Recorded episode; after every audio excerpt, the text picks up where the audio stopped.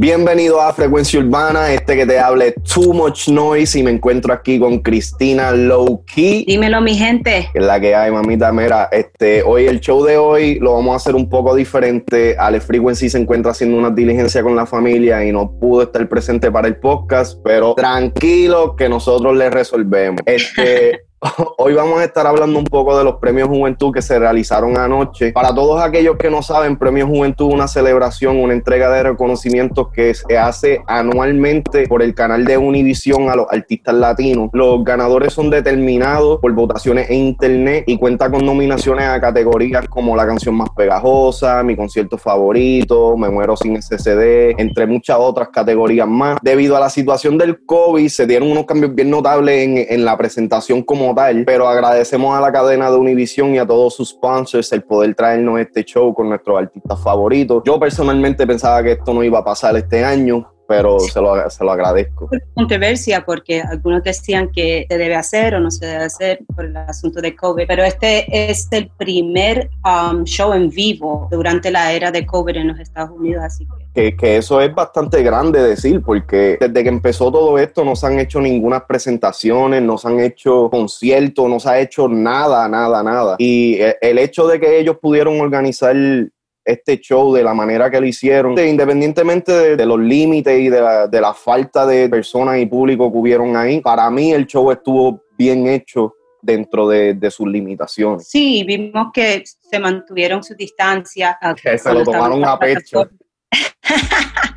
sí, sí, y pudieron incluir las máscaras como en forma de, de fashion, de estilo. Sí. Había ciertas máscaras con, con diamantes y cosas así, así que eso estuvo estuvo, bueno. ¿Qué, te pareció las categorías? Hubo categoría nueva, la que yo encontré que era interesante es The Quarantine, o sea, Songs Born During a Quarantine, las canciones que se hicieron durante la cuarentena.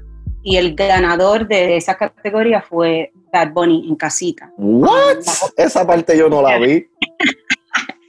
Yeah, las otras canciones, El Mundo Afuera, Alejandro Sanz, El Tiempo Pasa, Paruco, En Casita, Bad Bunny, es hora de unirse, banda, Sinaloa. esta cuarentena, Abraham Mateo, I Believe That We Will Win, Pitbull, Resistencia, Kendo Caponi y Tomar Distancia, Piso 21. Wow, y de toda esa ganó Bad Bunny. Mira que yo estaba teniendo una conversación con, con alguien anoche por, por IG y este, yo había dicho eso mismo, de estuvo raro de que como que Bad Bunny no estuvo, no en las presentaciones presencialmente, pero como que no hubieron este, nominaciones ni nada. Aquí pues me la batearon, no, esta parte no la había visto, no sabía que Bad Bunny había ganado esta. Pero de todas esas canciones que me mencionaste, en casita, ganarse el premio. Yo hubiera escogido, personalmente yo hubiera escogido El tiempo pasa de Faruco, porque creo que fue una canción eh, reflectiva para el momento, un momento de reflexión. Y personalmente hubo muchos días durante la cuarentena que, esa canción me hizo sentir agradecida por las bendiciones de mi vida, así que para mí eso hubiera sido una mejor canción y además creo que lanzó esa canción cuando su hermano tuvo el accidente. El accidente. Sí, entonces lo que para mí lo hace un poco más significativo impactantes esa canción. eso es para que tú veas el poder de Bad Bunny. Ajá. y si, puedes ver la lista, él ganó en muchas categorías, pero no hubo esa presentación. Oh, so él, ganó, él ganó otras nominaciones, sino que no, no estuvieron parte del show televisado. Sí, sí, exacto. Ok, ok. Wow, pues entonces me retracto a lo anterior dicho entonces. Bad Bunny estuvo bastante presente en, la, en las nominaciones. y canción más pegajosa, Karol G con Tusa. Ya, yo lo estaba viendo y antes de que lo dijeran, mami estaba en la cocina y yo estaba diciendo, va a ganar Tusa, va a ganar Tusa. O sea, si no ganaba Tusa, no podía ganar otro, otro, otro, otro tema porque esa canción se fue tan global. Mira, tenía hasta los hombres cantando tusa para aquí para abajo, que yo los miraba y decía, pero qué, ¿qué está pasando con la tusa? Sí, yo creo que Bad Bunny le dio un boost a esa canción también. Cuando estuvo cantando esa canción, eh, cuando estaba, celebrando la salida de Yo hago lo que me da la gana y el videoclip que él hizo se fue viral porque Bad Bunny uno, y era un hombre cantando Tusa. Para mí es algo bien gratificante ver en, este lado, ver cómo usualmente los premios Juventud han sido mayormente dominados por los mexicanos y, y toda la música regional y todo esto. Este año vi mucho más música urbana integrada. O sea, la música urbana ya ha estado integrada bastante dentro de estas presentaciones y eso, pero este año el, género urbano se quedó con todo, literalmente.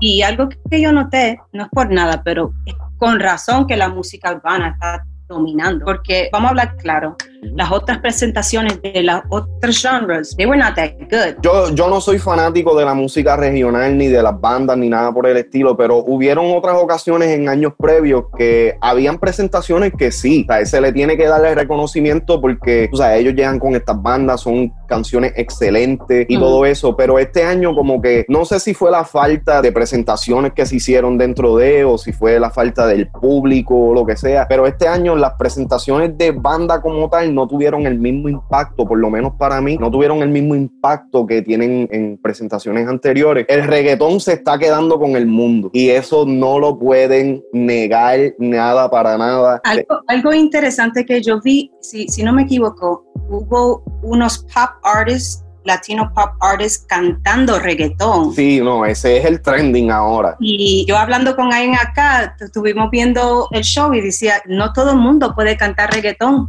Literal. Mira, a mí el más, el más que me dio gracia, y no fue que los temas estuvieron malos ni nada por el estilo, pero el más que me daba gracia era Camilo, porque ah. el flow de Camilo como que no cuadra para nada con ese reggaetón. Y como que no me, no me cuadraba. Y Camilo, como que en el video de Tattoo Remix, Yeah. For some reason, he looks cooler next to Rao, but when you see him alone, you're like, Oh my goodness.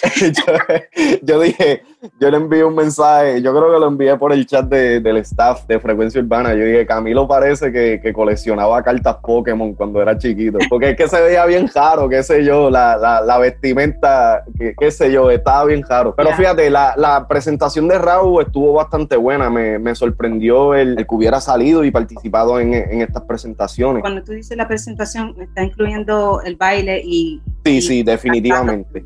Porque ya que no está Alex. Ya que no está Alex.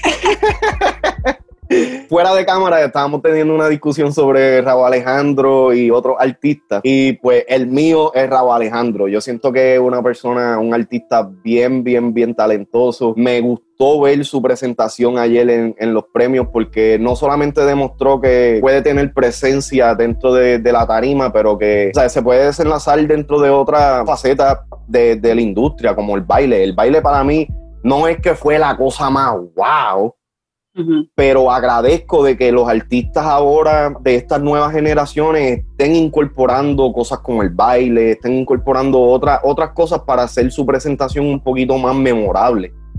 Este. Eso, una cosa hablando de Rao, podemos mencionar a Rosalía, que su forma de baile, de Spaniard, le ha dado un uniqueness Sí, sí, que, le, da ese punto de, genuinidad y la hace única dentro de, esta industria donde la mayoría son hombres, o sea, son bien rígidos a la cuestión de, presentarse, todo el mundo se quiere presentar que sí con las cadenas, que sí, o sea, es bien macho, que sabe, que no, no doblan la pierna ni para Dios, pero estos chamaquitos de ahora, y digo chamaquitos porque Jau tiene la misma edad que yo, pero es que están incorporando estas nuevas maneras de hacer su presentación un poquito más impactante y traer algo fresh, algo nuevo. Para mí eso a mí me gustó. ¿Qué te pareció la moda este año, el fashion? Eso mismo iba a decir, fíjate, no caché el show anterior, pero me voy a dejar llevar aquí un poquito de las fotos que nos enviaste al chat. Ok. y yo te voy a decir que, primero que nada, Nati Natacha, wow Sí. Bebecita. No, no, en verdad, en verdad que esa mujer se guilló con todas las vestimentas que tenía. Ella mataba, mataba, mataba. El que me, el que me dio risa con cojones fue el alfa. El alfa, ¿verdad? Eh, cuando lo veían eh, durante la, la presentación, yo ni sabía quién era hasta que vi la foto en las redes. Yo dije, Oh, ese era el alfa. No, yo me, yo me di cuenta que era él cuando este, fueron a darle la nominación de eh, canción más pegajosa a Carol G. que estaba junto a Ivy Queen. Que dicho sea de paso, Ivy Queen, te veías preciosa, pero esa peluca, nada que ver. maniquí. Pero el alfa, men, yo, yo no sé, para el nivel que esté el alfa, yo siento que él debió haber ido un poquito más presentable. No es que se ve mal ni nada, pero como que, qué sé yo. Se ve joven, se ve joven, pero él le gusta roncar, él es uno de esos que le gusta roncar con relojes, prendas. Este era el momento, porque este premio Juventud, este era el momento de estrenar un poco. Como que más seriedad y como que verse, verse un poquito más en el nivel donde está. Aquí yo siento que está en el nivel que realmente está, empezando. La foto que yo tengo aquí, ¿sabes? se ve hasta, un poquito estrujada. Y tú sabes, yo sé que eso son estupideces y pendejadas de nosotros por acá, pero el alfa definitivamente como que me, me impactó un poquito la vestimenta que trajo. Anuel, yo no sé, men. Anuel. No Caponi, ¿se hablaron antes del show para coordinarse? Like, the, you know how when you do with your girls, you want to wear, they were twinning. Mira, Anuel se lo dejó pasar un poquito más, pero Kendo ya es un poquito mayor. Yo no estoy nada en contra de que la vestimenta que hubiera tenido fuera para, para su presentación. Pero Kendo Caponilla es, tú sabes, no, no es un don, pero es un poquito mayor que nosotros y eso. Y es como que ese flow como que ya no te queda. Se ve cabrona. Ropa de, de Kendo es Gucci. Anuel, por supuesto, con su Louis puesto se veía cabrón, pero qué sé yo, como que los suéter ya a mí eso como que me, me saca. Como Personalmente yo creo que Kendo, he, needs a stylist, that's one thing. Sí, obligado, obligado, obligado. Eh, y se está pareciendo mucho a, Anuel. Sí, no, parece una copia, parece una, copia. de literal. Yo, yo estoy mirando una foto las cadenas, the jumpsuit, the, the, mask, everything the same. So, creo que está firmado con Anuel, si no me equivoco. Con Fabian Eli, si no, si no estoy. No, y que esa es la cosa, Fabian Eli, en el poquito de airtime que salió, él se veía más presentable que los mismos artistas. En los pequeños cantos que vi, él se veía, tú sabes, regio, parecía un businessman. Para mí, personalmente, yo siento que como que todos los artistas ahí tienen que ser como Pitbull, que tienen que siempre estar vestidos sharp en ese tipo de presentaciones. Pitbull es otro, que Pitbull, en verdad, en verdad, ese don yo se lo doy. Ese cabrón se viste, se tira la tela como es. Nunca, nunca, nunca he visto a Pitbull escracharse en cuestión de moda. That's for sure. Carol G said she was glowing. Mira, Carol G se veía hermosa también. Carol G se veía hermosa, pero no sé, como que la ropa que ella se está poniendo últimamente, y no es solamente en, las presentaciones, es como que no van con su cuerpo. Yo siento que, y, y esto quizás suena un poco hasta machista o algo lo que sea, pero mami, ella tiene cuerpo. El paso. Ella es una muchacha súper hermosa.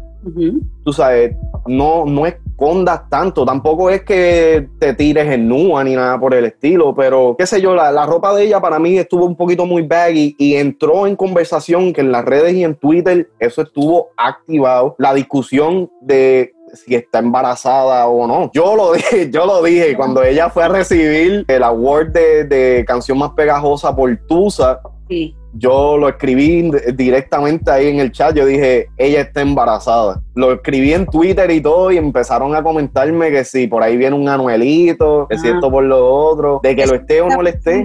En las redes, y una de las cosas que se estaba tocando un poco, las mujeres embarazadas tienden a tocar su, su vientre.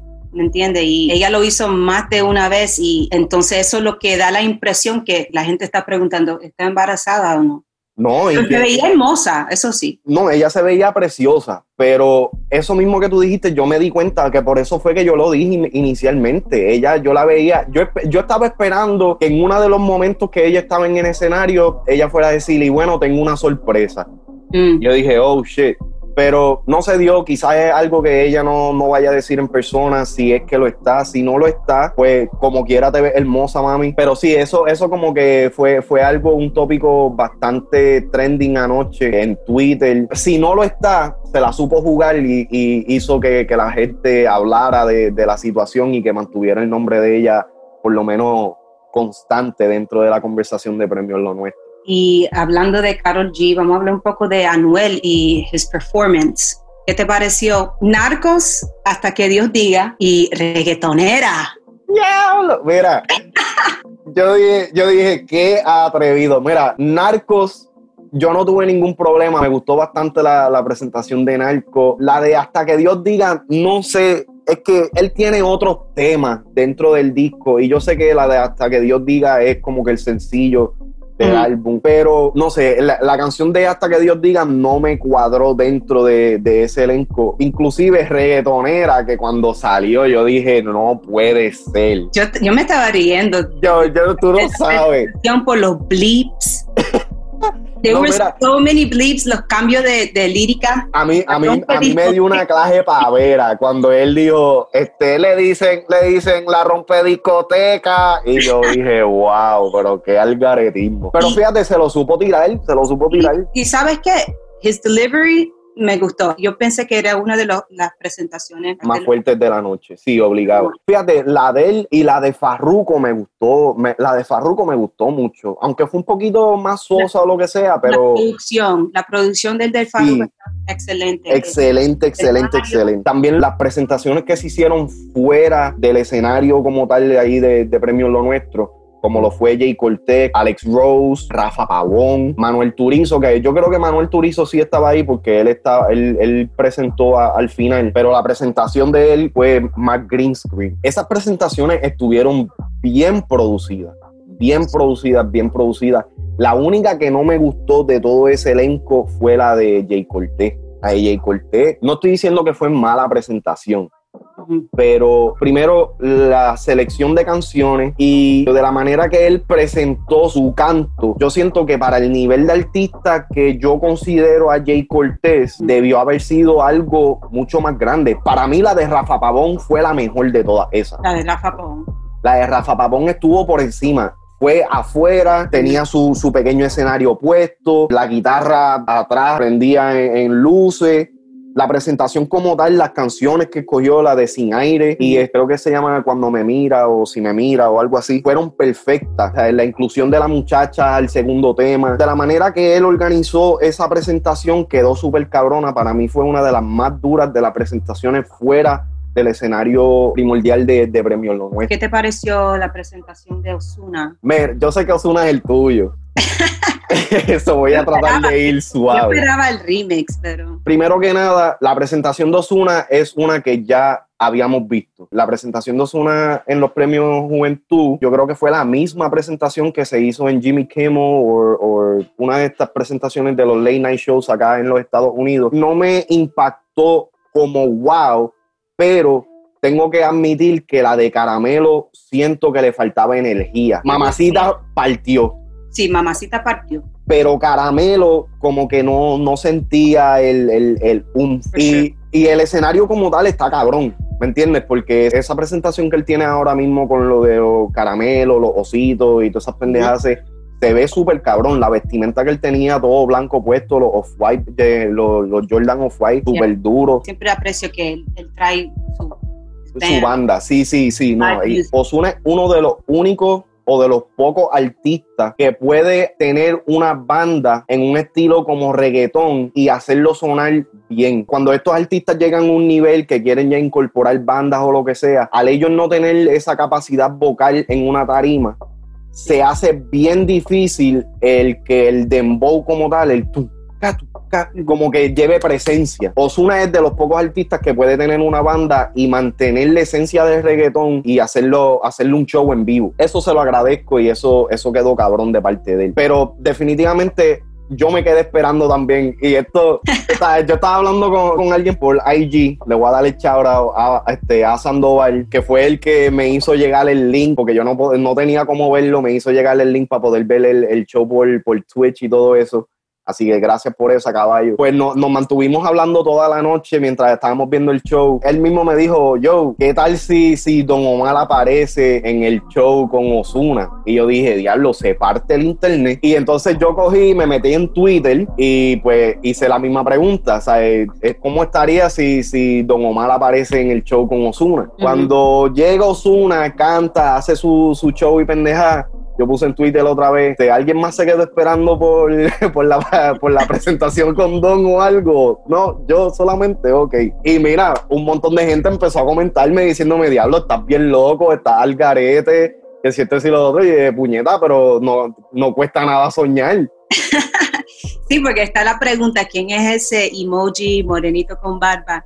va a estar en el remix de Caramelo. De Caramelo, que... Hay debate, va a ser si va a ser Mike Towers o va a ser Don Omar. Fíjate, Mike Towers me hace sentido, hablando claro. También Mike Towers hace sentido. Pero es que Mike Towers no tiene... Bueno, sí, Mike Towers tiene barba. Oh, hay que tocar esto. Anuel gana un award por la canción de China menciona, tú sabes, menciona a los artistas y gracias a Dios mencionó a Osuna. Pero yo no sé si tú te diste cuenta que cuando él mencionó Osuna fue como que por encimita. Como que se le fue el respirar un poco, como que he had to take a deep breath. sí, como que se tuvo que preparar. O yo algo. no sé si, yo no sé, yo pienso que eso fue por accidente, pero en el momento tuvo que mencionarlo porque a la verdad Osuna ha ayudado mucho carrera No, y Osuna hace parte del tema de China. Aquí las personas todos sabemos de la anonimosidad que hay entre Anuel y Osuna en estos momentos. Se han estado, se especula de que se han estado tirando bullitas en las canciones y en las redes. Los dos han hablado positivos de cada uno, pero como que no atacan el punto que todo el mundo quiere saber si están de buena o están de mala. Yo sé que eso es algo un poquito arbitrario. Están tirándose por un tiempo por ejemplo, en Narcos, Anuel hizo mención los 100 millones. los 100 millones. Y después Osuna le estaba tirando duro, duro. O sea, diferentes cosas en Twitter, en a correr los Lakers. Que él dice que eso no fue tiradera para Anuel, pero brother, vamos a hablar claro. respetarlo un poco más cuando le estaba tirando, porque enseñaba que él no tenía miedo. Exacto. Pero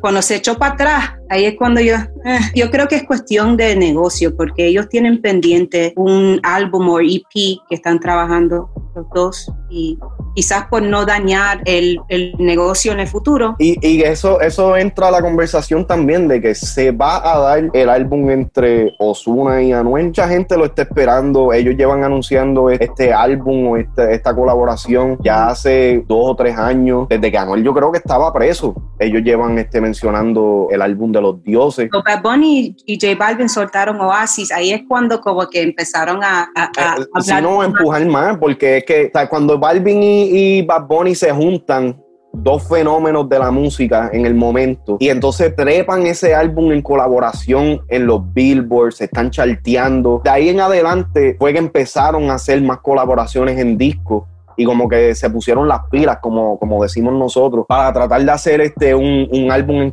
en, colaboración que en su esencia compitiera con lo que hicieron este Bad Bunny y, J Balvin. Pero sería interesante ver cómo, cómo se desenlaza este, esta dinámica entre ellos dos. Son dos artistas que hacen parte de, del triángulo más importante del género en estos momentos. La Trinidad siendo Bad Bunny, Anuel y Osuna en ese orden. Y nosotros le decimos la Trinidad porque es pues como la Santísima Trinidad. Este, Alex y yo le tenemos acá eh, la Trinidad de la vieja que fueron Don Omar, Dari Yankee, Wisin y Yandel. Y pues la, la Trinidad de ahora es Bad Bunny, Anuel y Osuna. Y, creo que Osuna mencionó que en una entrevista con Molusco que ellos quisieron como que guardar esa, combi, ¿me entiendes? Porque empezaron a hacer muchos featuring eh, con la combinación de Anuel y Osuna en las canciones de otros artistas. Hay mucho material de ellos afuera ahora mismo. Yo siento que era mejor de que lo, de que lo aguantaran. Ahora la cuestión es que tampoco lo pueden aguantar por mucho tiempo, porque pueden pasar situaciones como esta donde quizás si ellos hubieran tirado el disco cuando estaban en mejores, eh, eh, su relación estaba un poquito más estable, pudieran haberle sacado un poquito más de provecho. Yo entiendo que ahora con toda la situación del COVID, pues soltar disco así al gareto o lo que sea, pues no es favorable para los artistas, pero los fans sí quieren escucharle esa colaboración, los fans están esperando, llevan años esperando ya por la colaboración entre Anuel y Osuna, que independientemente, yo soy más fanático de Anuel que Osuna en este caso, pero los dos juntos hacen palo, ¿entiendes? Y lo podemos ver ahí con, con China, que China fue uno de los temas más pegados en el año, creo que fue 2019 cuando salió. Ese álbum se tiene que dar porque Sí, siempre hay la comparación de Anuel con Bad Bunny, quién es el mejor. Si vemos ahora, Bad Bunny tiene tres álbumes y un álbum, se puede decir cuatro, en un álbum colaborando con, con Balvin. Con Balvin. Y acaba de producir un álbum. Él está produciendo álbum de Joel y Randy, ¿me entiende? Entonces, Anuel tiene que, si, si va a seguir la comparación... He got to step up his game. He's got to step up his game. Sí, sí. That has to be one of the ones, el álbum que tiene que soltar para poder tener esa comparación, ¿me entiendes? Seguir siendo comparado. Anuel tiene muchas cosas que, que tiene que hacer para poder seguir siendo si la comparación con Bad Bunny va a seguir, él tiene muchas cosas más grandes que hacer por encima de los discos y de los números, porque ya, ya Bad Bunny ha demostrado de que no, no solamente son los discos, no solamente son las canciones, no solamente son los números, sino cómo tú te desplazas dentro de la industria. Producer, composer. Sí, de, de, todo. Ese chamaquito en verdad está cabrón, cabrón, cabrón. Seguimos aquí con la lista. ¿Cuáles fueron de las presentaciones que más te gustaron y cuáles fueron las que tú esperabas más? Tengo que decir que para mí, de los hombres, el de Anuel, el que más me causó emoción o que he got me hype, porque fue, me sorprendió los temas que él escogió y para mí que eh, él lo hizo bien. De las mujeres, tú sabes que Nati, Nati es mi preferida. Nati es la tuya, Nati es la tuya. Pero tengo que decir que Carol G, su presentación tuvo súper buena y yo no lo esperaba porque, tú sabes, uno está pensando, ¿está embarazada o no está embarazada? Entonces, me sorprendió cuando empezó a bailar. Yo dije, wow, maybe she's not pregnant because she's still moving, ¿me entiendes? Y el cambio de beat dentro de su eso quedó súper durísimo. Sí, se cambió al un reggae beat. A mí de los hombres, el que más me gustó fue el de Farruko y el de Rafa Pavón. El que me quedé esperando por más fue el de Osuna y Jay Cortez. Definitivamente el de las mujeres, Carol G la botó del parque. El de Nati quedó cabrón. Sí, sí, sí. Pero el de Carol G me gustó mucho porque fíjate, la canción de Ay Dios mío. I'm sorry to interrupt, pero it made me laugh. Cuando ella terminó, la cámara la siguió en el the first performance. Did you see that? A Nati in the first performance, cuando estaba vestida de rojo, cuando se acabó su performance, she walked out all the way to the back. There was something going on over here y la cámara la siguió. Y no, esa parte me la perdí, esa parte me la perdí. Tienes que ir a verla entonces. ¿Cuántas canciones cantó Nati? Dos. Dos. ¿Cuál fue la segunda?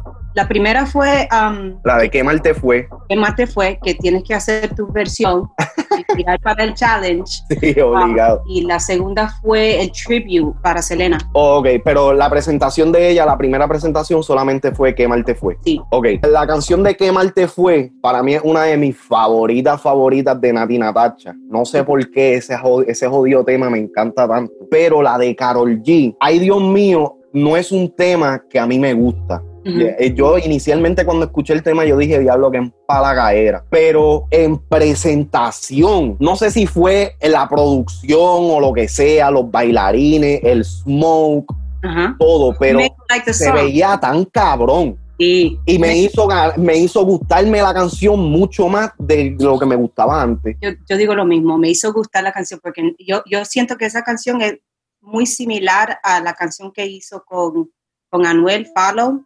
Yeah. Very similar, como casi igual y, y un poco boring. Un poco boring. Sí, no, es que es demasiado dulce, demasiado sweet y como que, y el video como tal también era como que, ay, me va a dar diabetes ya. Sí, sí, y, hay, y parece ser otra canción de la relación de ellos, ¿me entiendes? Como que, como un gimmick. Sí, sí, no, y yo lo, y yo lo había dicho, yo no, yo no recuerdo que, yo creo que si yo se lo dije a Alex, yo le dije, brother, ahí tú escuchas que Anuel está escribiendo. Hubieron muchas partes en la canción de ella donde se nota el flow y el estilo de, la manera que Anuel usualmente escribe sus letras. Pero se dice lo mismo de Nati, que de eh, Yankee. Pero es que, pero ahí los niveles son distintos.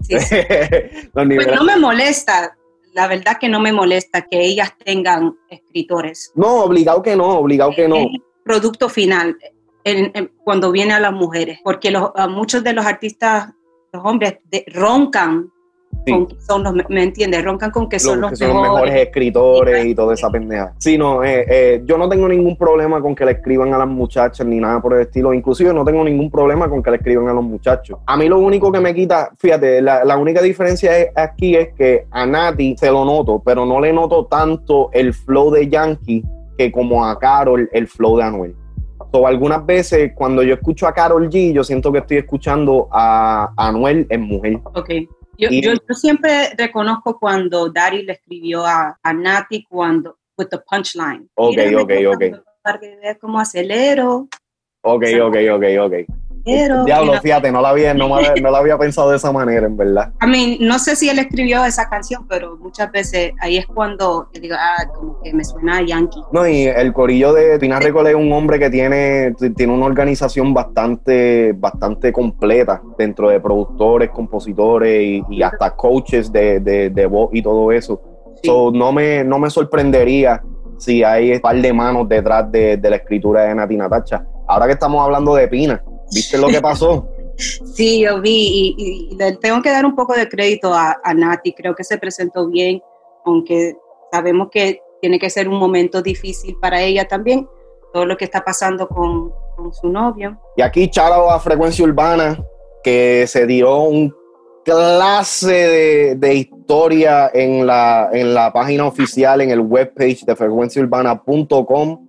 Súper duro. Acerca de Revolú este con Pina Rafi Pina, el CEO y presidente de Pina Records, compañía disquera que maneja y produce a Dari Yankee Nati Natacha, se encuentra en aprietos. Resulta que Pina se encuentra cumpliendo una probatoria federal por un caso pasado. Y recientemente agentes del FBI allanaron una propiedad, una casa, en la que ya Pina no vive, que esta es la, parte clave, en donde Pina ya no vive, pero sigue siendo dueño y resulta ser que en esta propiedad encontraron armas de fuego y munición. No voy a entrar en detalles porque son par de armas y son par de municiones que en verdad, parece que se iba a ir en guerra con Afganistán este cabrón. Pero Pina al estar bajo esta probatoria no puede portar ni estar cerca de ningún arma de fuego de ningún tipo. Y esto provocó que un jurado federal emitiera una orden de arresto contra el productor, el cual se encuentra en este momento en la ciudad de Miami, Florida,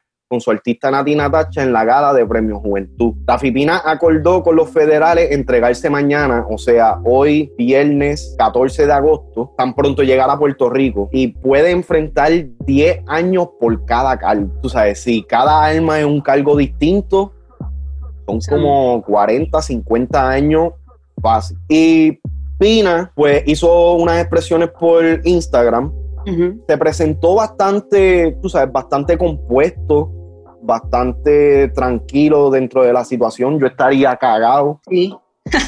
Yo también. Él dejó claro sus puntos en, en IG de que él está tranquilo, de que él está claro, de las razones por las cuales él sube todo a las redes sociales, porque él no tiene nada que esconder. todo esto es una situación bastante, bastante delicada, debido a que no solamente es la legacía de Pina Record que está en afecto aquí, sino también los artistas que él tiene bajo su manto, como lo es Dari Yankee y Nati Natacha, que aunque yo no creo que a Dari Yankee le vaya a afectar tanto en su carrera, sí siento que esto puede ser detrimente para la carrera de Nati Natacha, ya que eh, Pina Record es básicamente el que hace todo dentro de su carrera. Eh, ¿Tienes alguna opinión acerca de esto?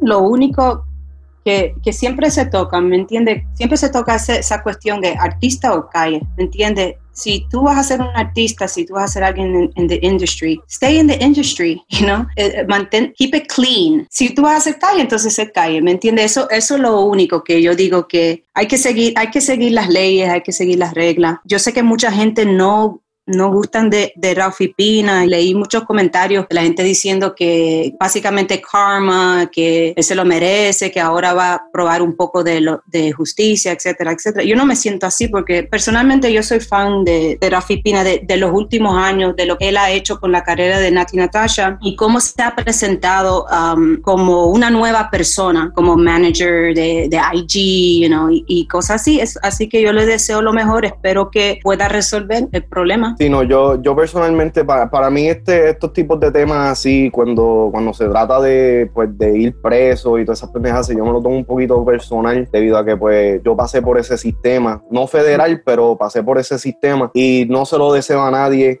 a pesar de, lo que pudo haber hecho o de, la persona que era en algún momento, tú sabes, él sigue siendo una, persona de familia, él sigue siendo una persona clave dentro de, la industria que ha facilitado y ha abierto muchas puertas para muchos talentos. Y ha ayudado mucho en Puerto Rico. Como dije, él sigue siendo una persona y yo no le deseo este tipo de, destino a nadie. Así que mucha fuerza, muchas bendiciones y que y esperamos en Dios que todo se, se arregle o se pueda mitigar devolviendo un poco más a los premios Juventud, hubieron dos tributes, ¿verdad? Una para Selena.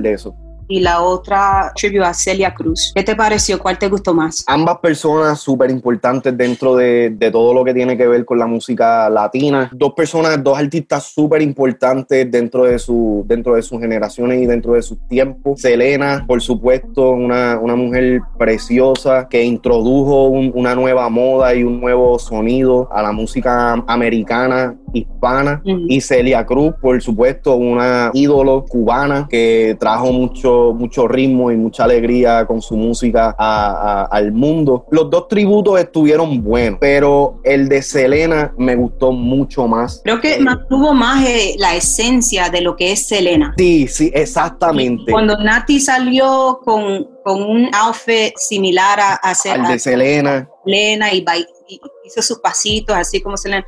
Eso fue un toquecito que verdaderamente tuvo, tuvo súper duro. No, y como tú dijiste, mantuvieron la esencia de lo que Selena representaba y tú sabes, hasta como ella se comportaba en un escenario.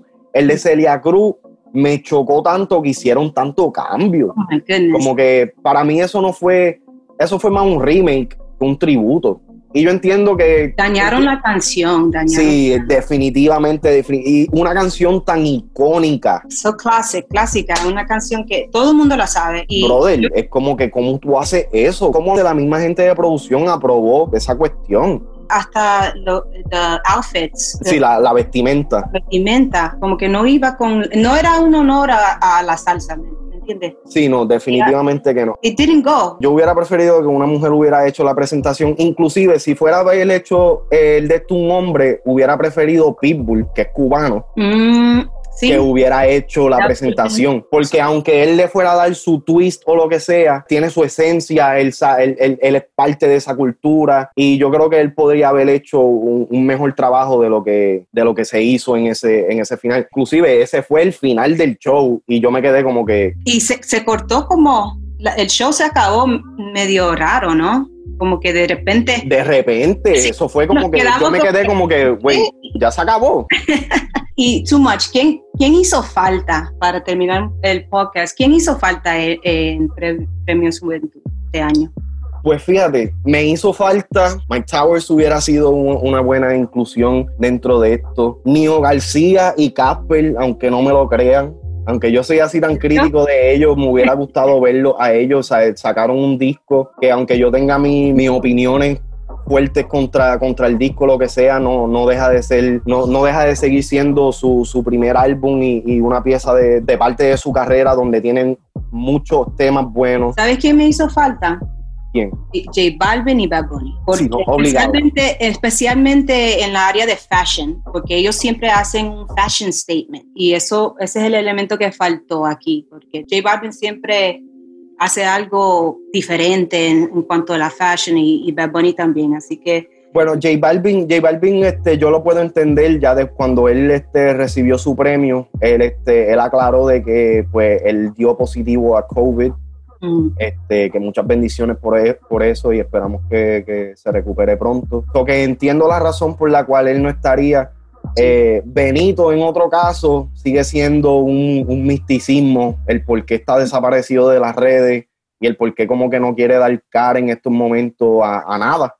Sí. Eh, porque inclusive eh, Bad Bunny se llevó una nominación y ganó este, junto a Natanael Cano la colaboración de eh, El Diablo Remix. Que esa es otra cosa, Natanael Cano, la presentación de él a mí no me gustó para nada, pero um, el chamaquito es un duro, ¿viste? Me he vuelto fanático de Natanael Cano, no solamente en los corridos ni nada por el estilo, pero en su música como tal.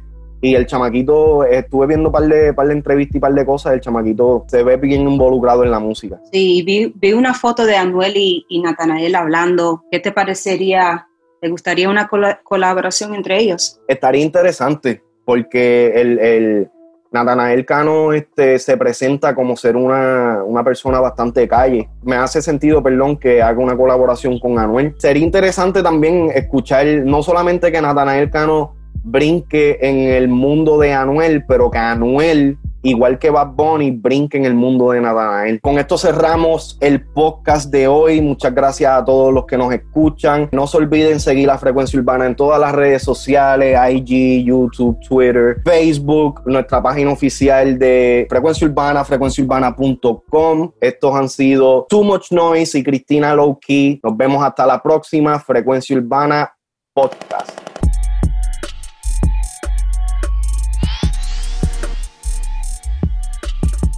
Buen viaje.